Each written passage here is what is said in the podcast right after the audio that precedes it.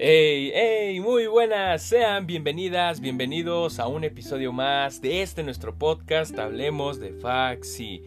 En esta ocasión traemos algo distinto, algo que estoy seguro que algunos de ustedes, se hace que nos han visto en nuestras redes o que están al pendiente de lo que viene siendo nuestros podcasts, sabrán. El día de hoy hablaremos sobre lo que viene siendo una experiencia de una persona, bueno, ahorita hablaremos más a detalle de esta persona, que tuvo una experiencia, valga la redundancia, en un hospital psiquiátrico. Nos hablará desde cuestiones de cómo lo vivió, un poco de contexto, actualmente cómo es su situación, pero antes que nada pues me gustaría saludar y presentar a nuestra invitada. En este caso traemos a Laura Chairés, quien nos va a compartir un poco de sí. Hola Lau, ¿cómo estás? Hola, muy bien, gracias. Y gracias por invitarme. No, no, no, el gusto es para mí y la verdad es que es un tema que da para bastante, y más que nada en este mes, mes de septiembre que hablamos sobre lo que es la prevención al suicidio, que también ya hay un episodio por si gustan checarlo. Y pues bueno, no sé si te gustaría decir algo para presentarte, para que tengamos un poco de contexto al hablar de esta experiencia que tuviste en el hospital psiquiátrico, eh, ahora sí que un poco de contexto, no sé con qué te gustaría iniciar. Ah, pues eh, no sé, eh, mi nombre es Laura, Laura Chaires, eh, me dicen Lau normalmente, tengo 21 años, yo también estudio en la Facultad de Psicología.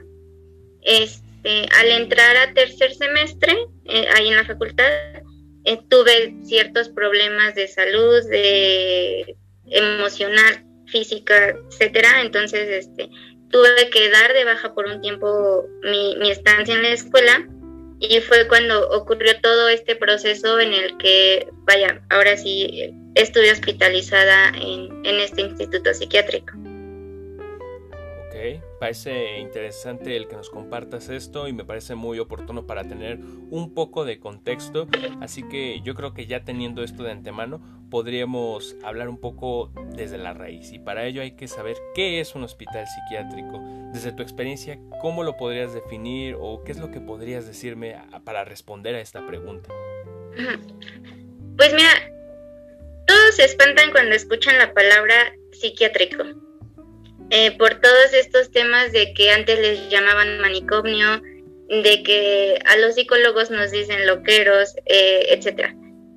Sin embargo, un hospital, una institución psiquiátrica como tal, pues es, ah, vaya, una institución que se, que se encarga del cuidado de la salud mental. En, en este hospital en el que yo estuve, ah, hay pacientes ambulatorios y hay pacientes que necesitan algo que se llama atención psiquiátrica continua, que debes de estar bajo supervisión y pues ahora sí que es cuando debes de quedarte internada. Entonces, este, pues es que el concepto es muy, muy, muy amplio, pero yo lo definiría así, o sea, una institución que se encarga del cuidado de la salud mental.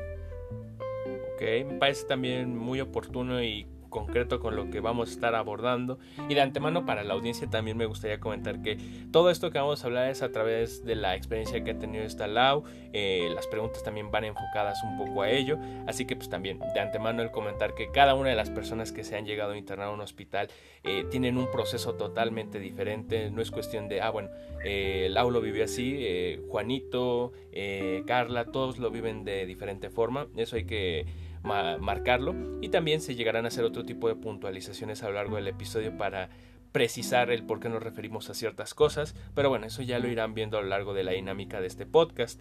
Eh, ya adentrándonos un poco a lo que viene siendo esta temática, mm, me gustaría que compartieras un poco el por qué te internaste. En este caso se hace toda la situación o sintetizada como tú gustes para que tengamos ese panorama.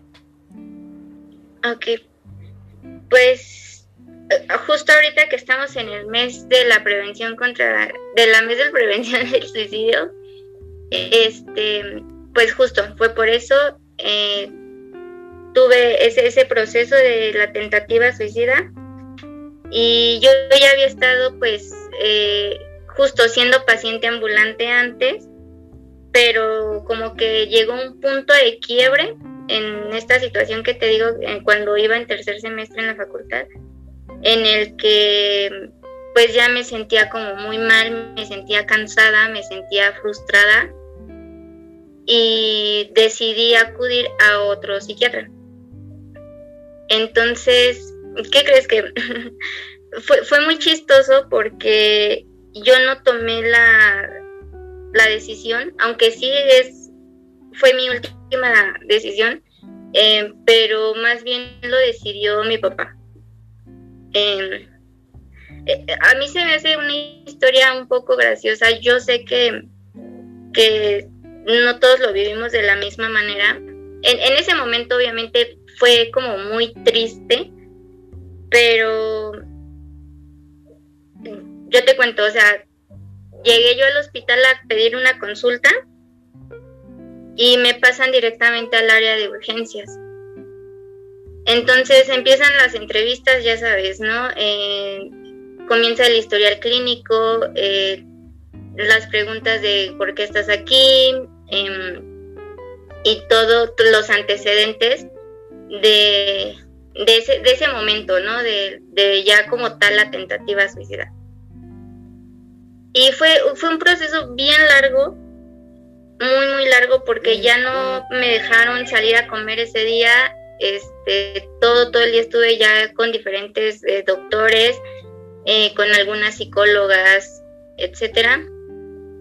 Entonces, me hicieron toda una valoración y, y ya al final, este, y ya estaba yo como sentada así, ¿no? Eh, y me dicen, este, espéranos un momento. Y yo digo, sí, está bien. ¿Puedo ir al baño? Y me dicen, claro, ve. Entonces ya voy al baño, porque te digo, fue de todo el día estar ahí. Salgo y ya la doctora estaba hablando con mi papá. Y volteo a ver a mi papá y ya cuando, cuando nos vimos a los ojos, dije, no, ya, ya me dejó aquí. O sea, ya, este, ya, ya, ya me dejó aquí, ¿no? Entonces, em, obviamente te explican eh, toda la dinámica, que son 21 días los que hay que estar ahí, el mínimo son 21 días. Eh, te explican cómo vas a ser tratada, los estudios que te van a hacer, las horas de comida, lo del baño, lo de tu cuarto, las visitas, todo. Y ya al final este, te dicen, si aceptas, está, qué mejor, porque pues eres una persona en riesgo, y si no aceptas también está bien, pero pues, sería lo más conveniente que te quedaras, ¿no? Y ya, pues obviamente yo acepté porque te digo, yo ya estaba en, ese punto de quiebre, ya estaba tocando fondo. Entonces dije, pues sí, o sea, ya no puedo seguir perdiéndome yo y perder a mi familia.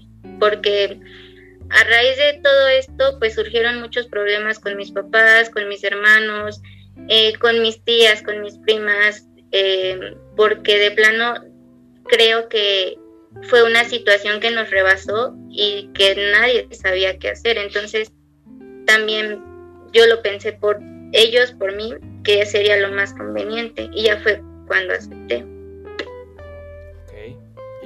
Ya comprendo teniendo este antecedente.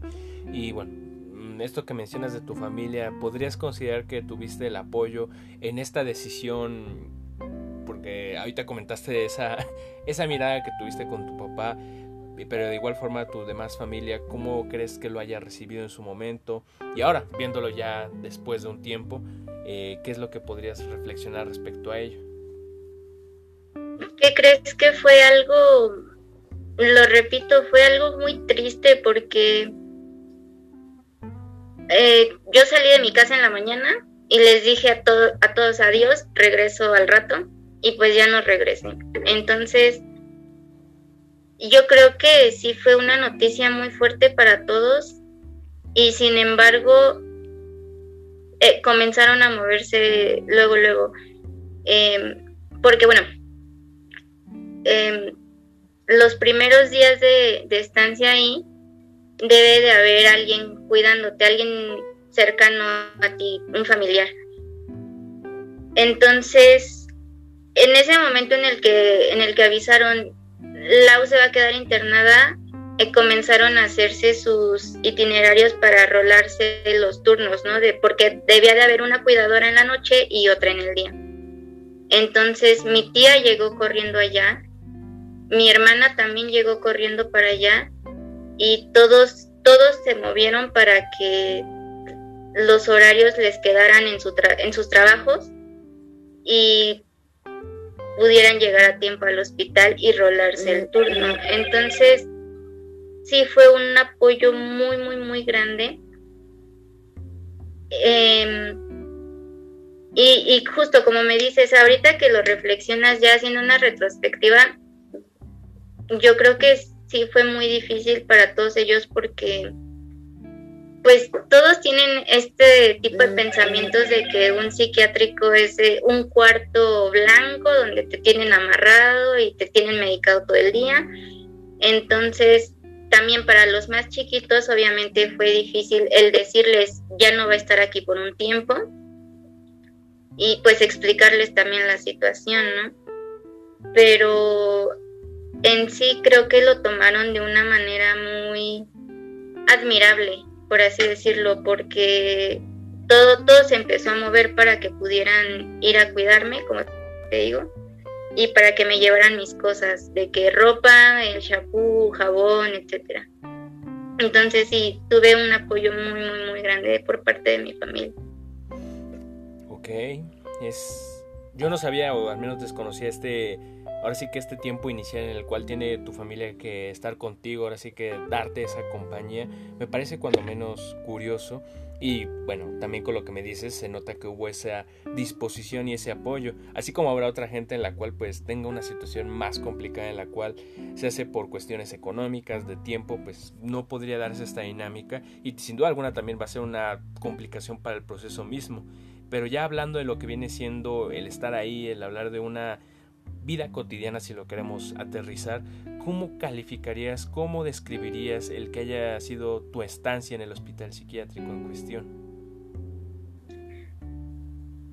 Pues no le pondría una calificación porque afortunadamente, como te digo, tuve el apoyo de, mi familia, entonces iban a visitarme a veces.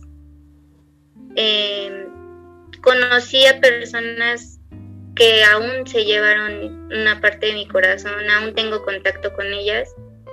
Entonces hicieron que fuera el proceso pues menos doloroso, por así decirlo.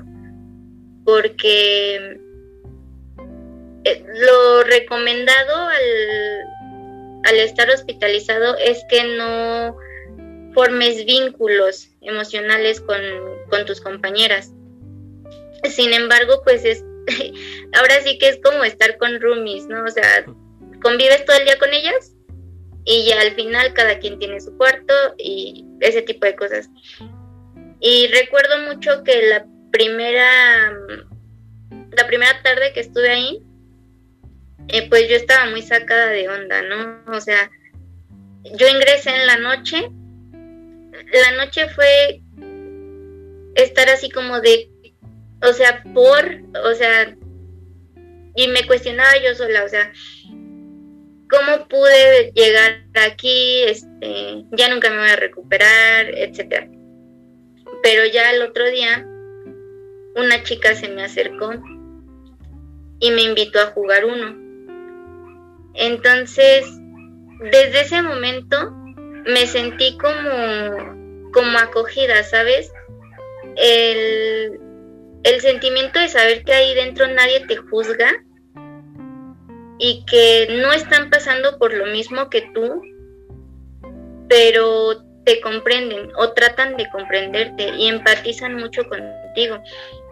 Y hay muchos, muchos prejuicios de que puede ser como en la cárcel, de que te pegan o cosas así. Y no, o sea, se siente una paz y una tranquilidad tan grande adentro que sí, o sea, no sé cómo le pondría una calificación, pero yo siento que mi, estancia ahí dentro estuvo pues bien, bien dentro de lo que cabe.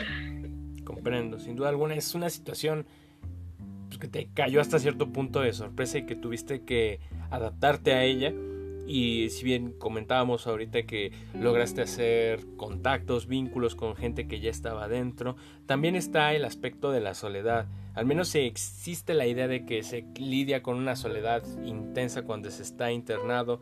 Por tu parte, si puedes confirmar esto, lo desmientes o desde tu perspectiva, ¿qué es lo que sentiste? Mira, al principio te digo, debe de haber cuidadoras, así se les llama entonces, todo el día estaba o con mi prima, o con mi hermana, o con mi tía, y en la noche ya se, se rolaban. Y nunca, nunca, nunca estuve sola las primeras semanas. Y ya cuando te consideran como que un poquito más estable, ya te dejan sin cuidadoras y ya puedes dormir sola. Entonces, la primera noche que dormí sola, yo estaba en un mar de lágrimas, me dio un ataque de ansiedad ahí mismo, pero en la mañana siguiente, al ver a las demás, desayunar con ellas porque desayunamos juntas, eh, como que me hizo sentir mejor. Entonces, creo que depende mucho de también qué tanto aportes tú para tu proceso, ¿sabes? Porque obviamente hay chicas que no salen para nada de su cuarto, que desayunan en su cuarto em, o que no quieren salir y, y yo creo que, que eso pues es válido, pero que sí necesitas compañía de las demás. Entonces, justo yo al principio no salía, me quedaba toda la tarde ahí hasta que las niñas de mi corazón, este, una vez me invitaron a, a otro cuarto y estuvimos platicando ahí, ya sabes, ¿no? De que nos empezamos a conocer y como te digo, es como tener roomies 24/7, entonces ya pues todo, todo, todo el día con ellas hizo, hizo más llevadero el proceso. Mm, creo que las noches en las que me sentía sola, pues era cuando sobrepensaba la situación. Sin embargo, sí me atrevo a decir que nunca estuve sola. Aunque llegué a tener ese sentimiento, no, nunca, nunca estuve sola porque, eh, al, te digo, al principio siempre estuvo ahí o mi hermana, mi prima mi tía, y después eh, las niñas, las niñas que conocí allá adentro, siempre, siempre estuvieron ahí conmigo eh, y luego pues echábamos el chisme y sí, también nos aconsejábamos ahí adentro, no nos aconsejábamos cosas malas obviamente, pero sí, este, nunca, nunca estuve sola. Ok, sí, sin duda alguna es una de las cuestiones que más se tiene como el estereotipo o la idea otra de ellas o de esos puntos es la idea de la medicación. Se cree que uno está totalmente medicado al estar internado. Ahora sí que la típica idea de que está acostado o, con, como dices, la típica idea de que te amarran con una de esas este, chamarras blancas y estás en un cuarto totalmente aislado. Pero en realidad, ¿qué es lo que me puedes decir en cuanto a la medicación? Eh, en cuanto a la medicación. Pues obviamente todas tenemos eh, diagnósticos diferentes y todas necesitamos medicación diferente. Entonces, depende del diagnóstico que tengas, es a la hora que te dan tus medicamentos.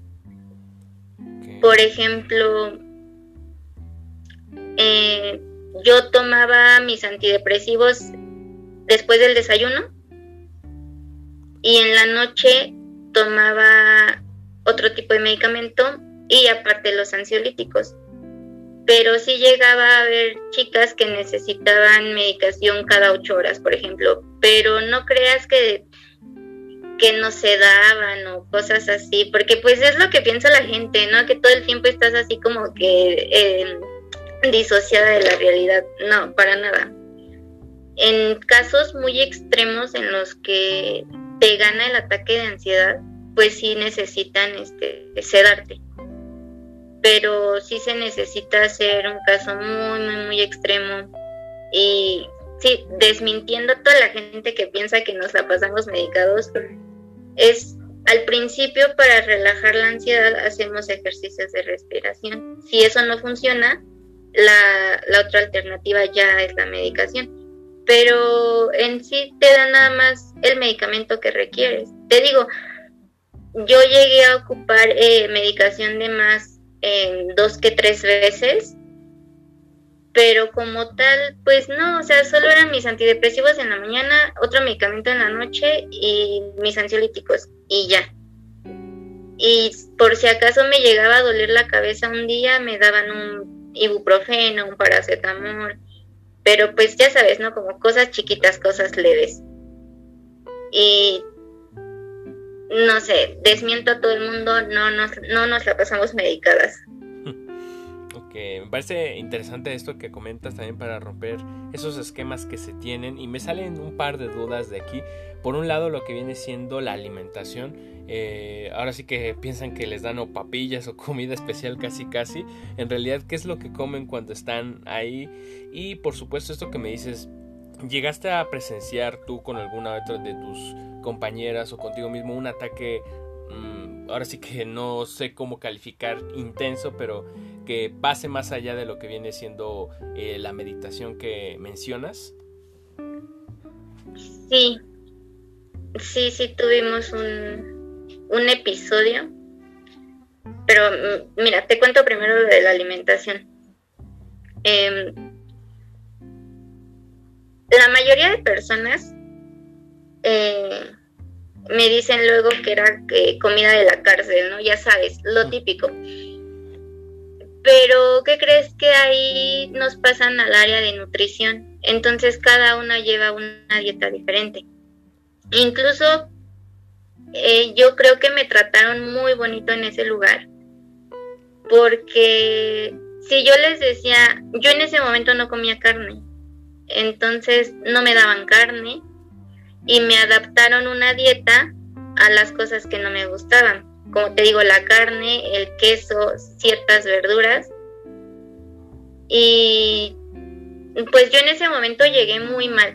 O sea, llegué, ya te digo que fue la cúspide de, mi depresión.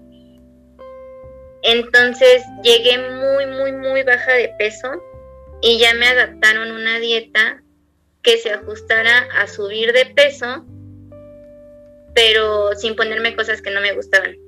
¿Me explico? Em, entonces, lo que más recuerdo que me daban era, por ejemplo, en el desayuno, eh, huevo con zanahoria, fruta picada, leche y té. A veces me daban cereal, me daban fibra, a veces nos daban eh, ponche, como estuve en un periodo ya de invierno, nos daban ponche, este, nos daban sopa de verduras, eh, pinga de pollo, hasta nos llevaban tostadas, pero sin crema porque llevábamos dieta. Entonces, no te dan de comer feo, o sea, hasta eso sí sabe muy rico. Y te digo que la verdad es que en ese sentido siento que nos tienen muy consentidas porque si yo decía, es que quiero mi leche con plátano, me daban un plátano. Em, o si decían, no me quiero comer esto, pues me lo retiraban, etcétera. Aunque sí, no te niego que las primeras comidas que tuve ahí me daban mucha comida, entonces era como de cómo me voy a comer todo esto. Y yo que no estoy acostumbrada a comida de hospital, ¿no?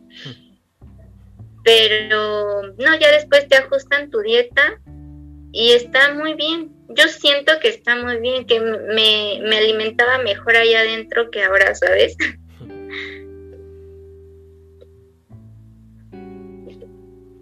ok, ok.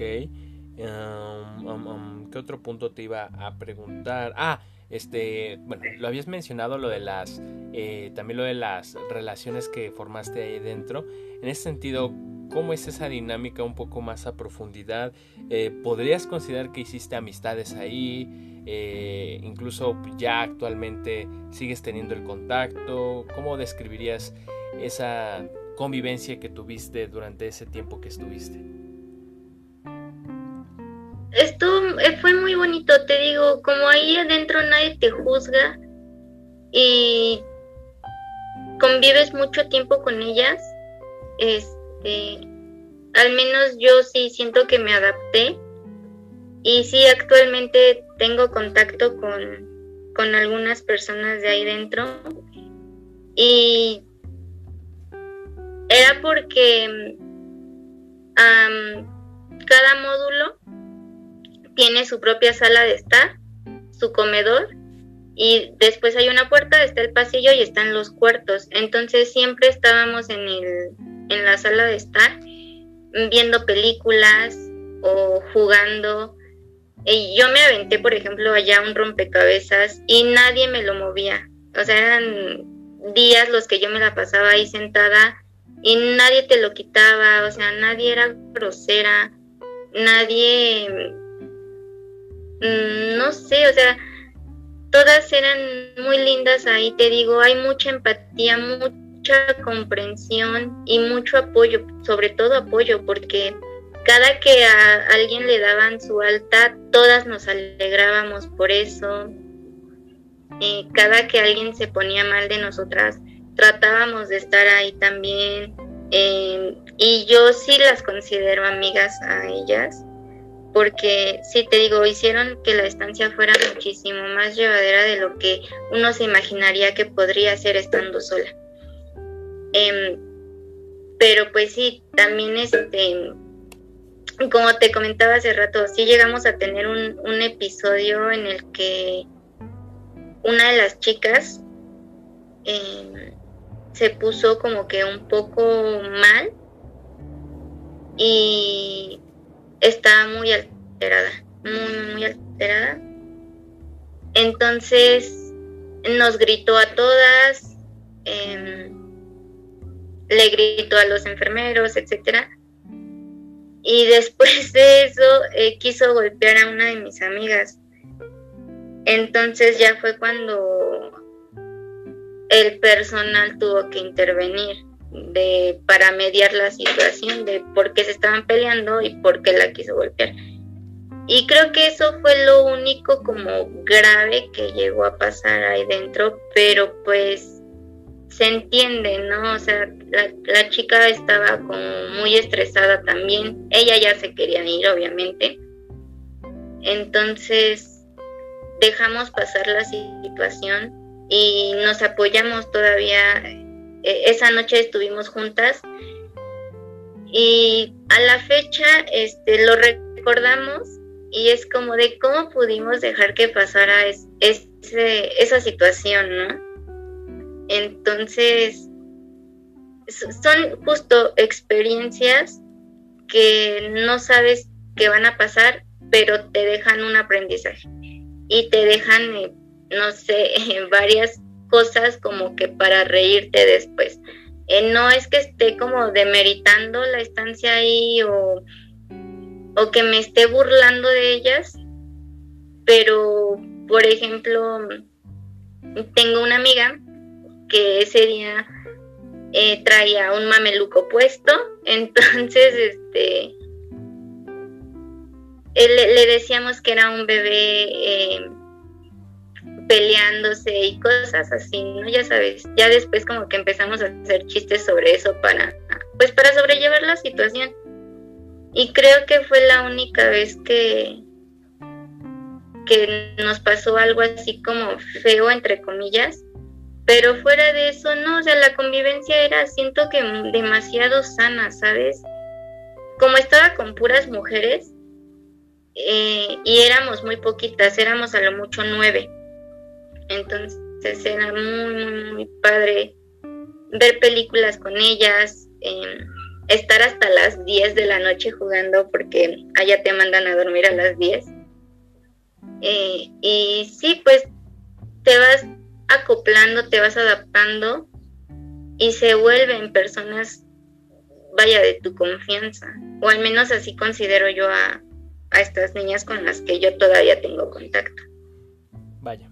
Me gusta escuchar que dentro de lo que cabe la convivencia pudo llegar a ser amena, pudo llegar a ser incluso eh, pues de retroalimentación para ti y para ellas, forjar esos vínculos y por supuesto me salió ahorita un poco de onda, eh, ¿por qué? Bueno, no desconozco, eh, ¿por qué habían puras mujeres? Bueno, yo pensaría que normalmente es mixto de hombres y mujeres, bueno, eso en ideas, ¿no? Pero eh, era un centro particularmente en el que te encontrabas de solo mujeres o había, por así decirlo, un pabellón de hombres o por qué era así la división. Justo. Este, me parece que son cinco módulos y en tres módulos solo hay mujeres y otros dos hay hombres. Em, casi todo el día estamos cada quien en su módulo, pero sí llegaban a mezclarnos en las actividades recreativas, porque el lunes, miércoles y viernes íbamos al jardín y hacíamos yoga un rato y después jugábamos porque hay muchos residentes psicólogos ahí. Entonces, em, platicábamos con ellos, nos ponían actividades y a veces martes y jueves íbamos a la terraza y hacíamos manualidades o hacíamos ejercicios justo para desarrollar habilidades sociales que algunos de los que estuvimos ahí dentro no teníamos antes. Entonces, se termina ese tiempo, son como dos horas, me parece, y ya después nos vamos todas a nuestro módulo y ya ves cuando nos dividimos otra vez eh, hombres y mujeres. Pero sí, a veces sí convivíamos con ellos, o sea, como, como si saliéramos al patio del recreo. está curioso esto que me comentas, o sea, sí me había desconcertado, pero ahora sí que ya comprendo el cómo, cómo era esta dinámica y también otro aspecto que considero importante tocar es, eh, bueno, hablamos de lo que es el proceso, desde lo que es tu llegada, eh, tu estancia, pero también el alta. Eh, cuando llega la fecha en cuestión, cómo se va dando para ese proceso para poder salir, por supuesto, y también el trabajo que hay para estar afuera, porque supongo que es un proceso continuo en el cual sí, tal vez ya no estás internada, pero tienes que trabajar otro tipo de cosas. Eh, más concretamente, ¿qué es lo que podrías decirme de este aspecto? Ah, pues justo, yo lo dividiría en tres etapas. Eh, la primera es cuando te quitan a tus cuidadoras y ya puedes dormir tú sola. La segunda, hay algo llamado eh, permiso terapéutico, en el que, ok, nosotros te cuidamos aquí adentro, pero en algún momento tienes que salir a la vida real. Entonces, sales un fin de semana para ver cómo cómo te estás adaptando ahora eh, después de este parteaguas que es la hospitalización y si necesitas regresar para ver qué podemos seguir trabajando. Yo, por ejemplo, mi, mi primer este, permiso terapéutico fue un caos. Fue un completo caos porque todo el mundo me esperaba aquí en la casa. Ah, luego, creo que esto ya es chisme, pero yo salgo de, del hospital un fin de semana y me entero que, mi novio de ese entonces me está engañando, ¿no? Entonces, eh, fue como que una bomba de, de, de, emociones también, porque sí me empecé como que a dar cuenta de que, de que realmente necesitaba esa atención psiquiátrica continua, de que necesitaba esos cuidados. Entonces, sales un fin de semana que tienes que pulir y que tienes que trabajar dentro otra vez y ya el domingo en la noche regresas y ya el doctor habla con tu cuidador, habla contigo y todo lo que vives ese fin de semana y todo lo que te molestó debemos de volverlo a trabajar y retomarlo dentro del hospital. Em, y la tercera etapa ya es el alta, ya es cuando te sientes bien estando afuera y cuando, por ejemplo, los ataques de ansiedad disminuyen, cuando toda esta ideación y pensamientos suicidas empiezan a desaparecer porque eh, obviamente no van a desaparecer de un día para otro. A veces es un pensamiento constante y es un, un pensamiento que te va a seguir durante mucho tiempo. Y sin embargo, cuando ya consideran que tienes las herramientas necesarias para poder lidiar con eso, es cuando te dan el alta. Cuando ya puedes, te digo, controlar esos ataques de ansiedad, controlar las emociones y controlar ese tipo de pensamientos que, vaya, te ponen en riesgo. Ok, ok. ¿Y aproximadamente cuánto fue el tiempo que estuviste internada total, desde tu llegada hasta como tal estar fuera? Yo estuve 40 días. 40 días, estamos hablando de alrededor de mes y medio más o menos. Poco menos de mes y medio. Ok, ok. Y, y bueno, en el momento en que sales, bueno, me hiciste mención de que en cierto punto estando ahí te diste cuenta que requerías una atención psicológica constante en ese sentido, ¿cuál fue el trabajo? ¿Qué es lo que estás haciendo desde el momento que has salido? Y sí, o sea, ahora sí que esos avances que has ido tratando de trabajar o has obtenido desde entonces. Eh, ah, pues sí, te digo, no es algo que se quite de un día para otro. Entonces, en el momento en el que yo salgo del hospital, ya iba con más herramientas, con otras habilidades emocionales para poder lidiar con lo que estaba sucediendo dentro. Digo, afuera, perdón. Entonces, dejé la atención psiquiátrica continua para pasar a ser paciente ambulante. Y ya iba cada semana a, hablar con mi psiquiatra, eh, después hablaba con mi psicóloga y seguí con el tratamiento. A la fecha sigo con el tratamiento farmacológico y seguí en terapia todavía un par de meses. Este, de hecho, eh, la verdad sí me gustaría mencionarlo. Justo este mes me dieron mi alta ya de la terapia, pero pues sigue siendo un proceso.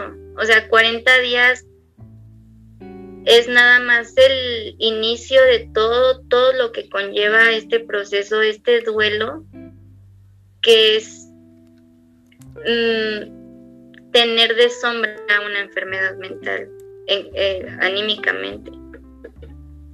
Pero sí, eh, seguí con el apoyo de mis hermanos, de mis papás, de mi familia, de mis amigos, eh, ellos este, siempre han estado al pendiente de mí. Eh, mi mejor amigo sí me fue a visitar al hospital.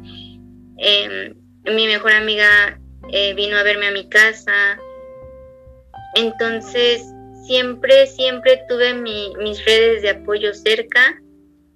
Te digo, de la mano del medicamento y de la mano de, de mi terapeuta.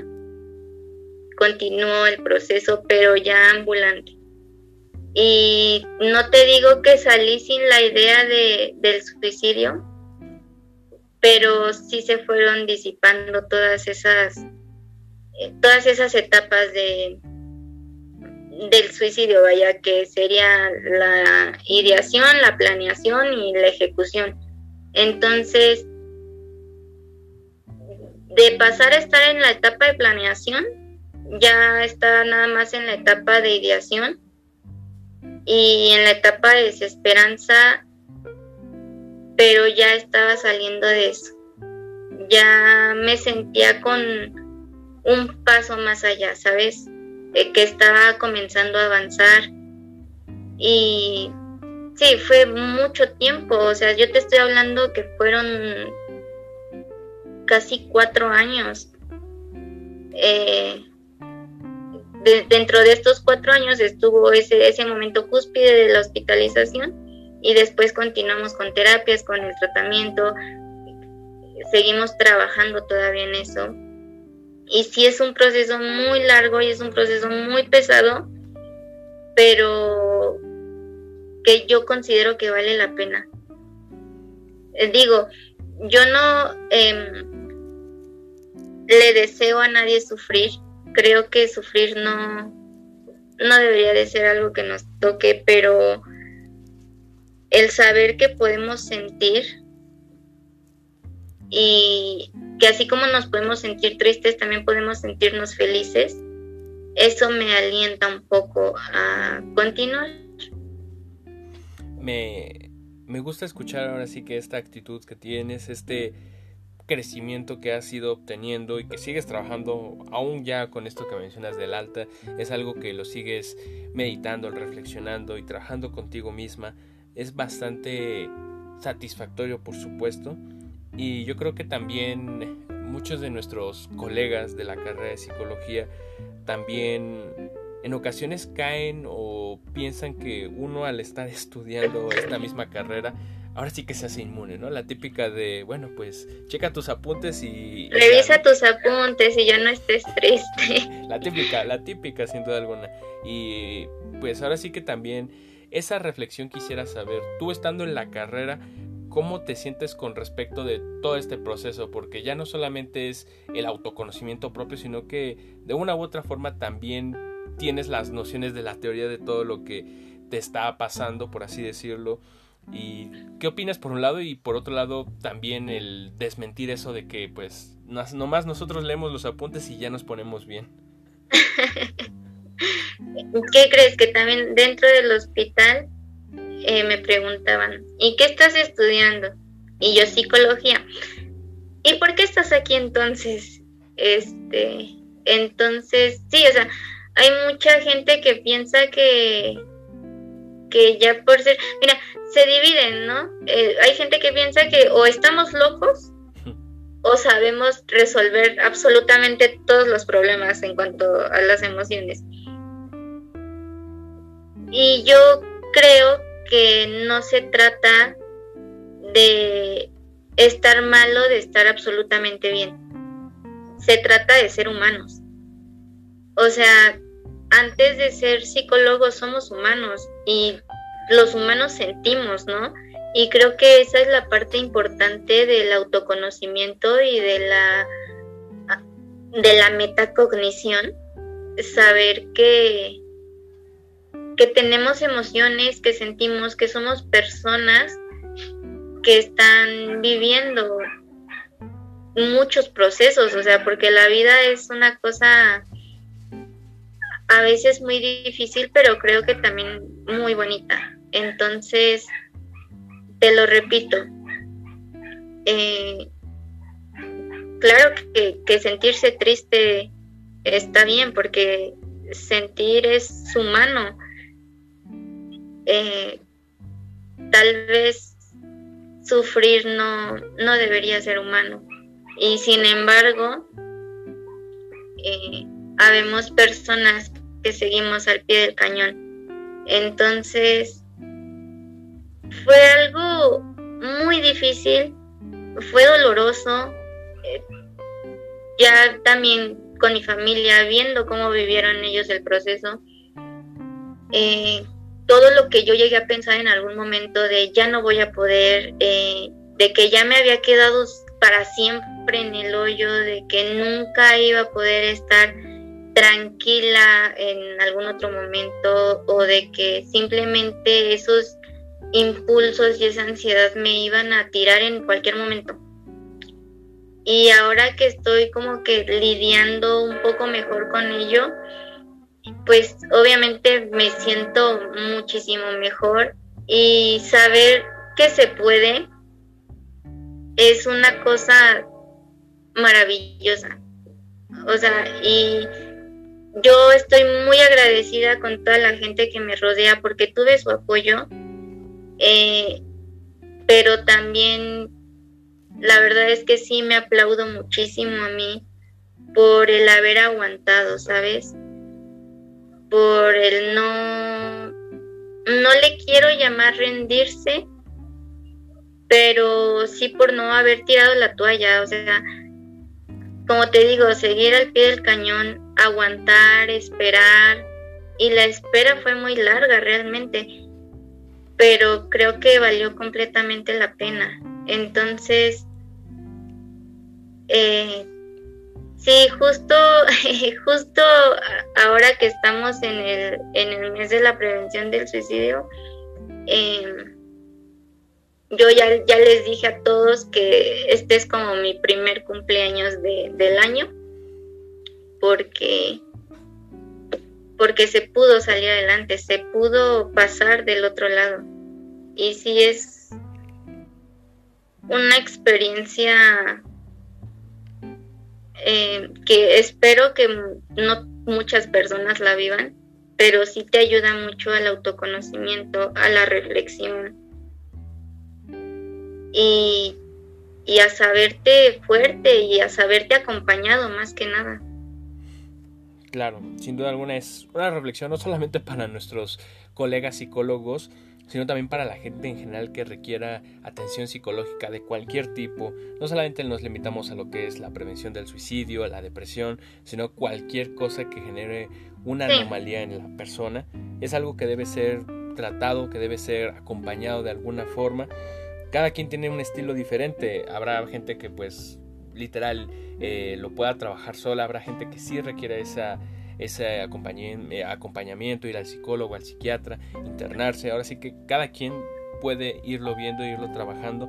Y por supuesto yo creo que para irnos dirigiendo al desenlace del podcast, sería bueno hablar o dar un mensaje a la gente que se encuentra en una situación similar, se hace desde lo que mencionabas, cualquier parte de lo que viene siendo el suicidio, desde la ideación, la planeación para que la gente tenga información. En este caso, por ejemplo, tú tuviste la, oportunidad de poder estar internada en este instituto. Eh, me parece, bueno, me dijiste que era el Instituto Román de la Fuente, pero así como ese... Hay Ramón, Ramón de la Fuente. Ramón de la Fuente. Y así como este existen otro tipo de instituciones, eh, tanto en la Ciudad de México como en México en general, en la cual ustedes pueden obtener este apoyo e información. Eh, y bueno, ahora sí que para acercarnos a este punto, ¿qué es lo que te gustaría dar de reflexión, a forma de conclusión, eh, cuestión personal para la audiencia en general, Pues te repito, em, existe el otro lado.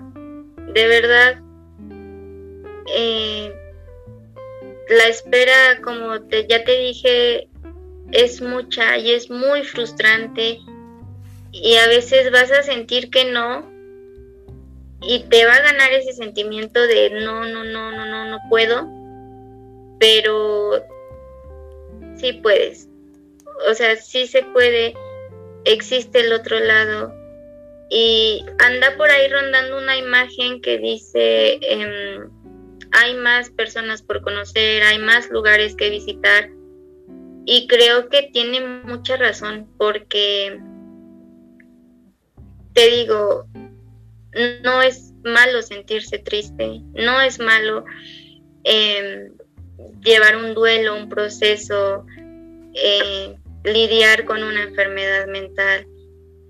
Eh, creo que eso nos hace humanos y también nos va a llevar a ser mejores personas porque yo espero que, que partir de eso se desarrolle empatía y ayuda a los demás. Eh, y así como sabemos que podemos ayudar, el saber que no estamos solos. O sea, siempre, siempre hay alguien que va a estar contigo. Y sobre todo tú. Eh, y es un proceso muy difícil y tedioso, cansado, frustrante, estresante, pero que vale completamente la pena para poder sentirte tranquilo y hay momentos en los que vas a sentir que ya no tienes fuerza. Pero en esos momentos tú aférrate y finge tener el doble de fuerza. Porque de verdad que salir de ese hoyo de haber después de haber tocado fondo es muy bonito eh, poder sentirse ya un poco mejor y avanzar en las cosas que te gustan y volver a disfrutar las cosas que antes ya no disfrutabas es una cosa maravillosa. Entonces, mi mensaje para todos los que nos hayan escuchado sería ese, eh, que disfruten y que sientan y que se den chance de vivir todas las emociones que tenemos como personas, eh, ya sea tristeza, enojo, eh, tranquilidad, felicidad, porque cada una trae consigo un aprendizaje. Y esos aprendizajes nos llevan a ser mejores personas con nosotros mismos y con los demás. Claro que sí. Muchas, muchas, muchas gracias Lau por este tiempo, por el abrirte, el compartir esta experiencia, el hablarnos un poco de psicología, un poco desde tu vivencia, desde todas estas cuestiones que van de la mano con las emociones, que van de la mano con nuestra profesión y nada, también agradecerle a la audiencia por permanecer, escucharnos. De igual forma, si gustan, pueden obtener más información. Eh, también hay un, episodio en el cual hablamos en concreto sobre lo que es la prevención del suicidio y temas afines. Así que con esto nos acercamos y esperamos que haya sido de su agrado. Sin más, les agradezco a todas, a todos. Nos estaríamos escuchando en un próximo episodio. Hasta la próxima. Muchas gracias, DJ.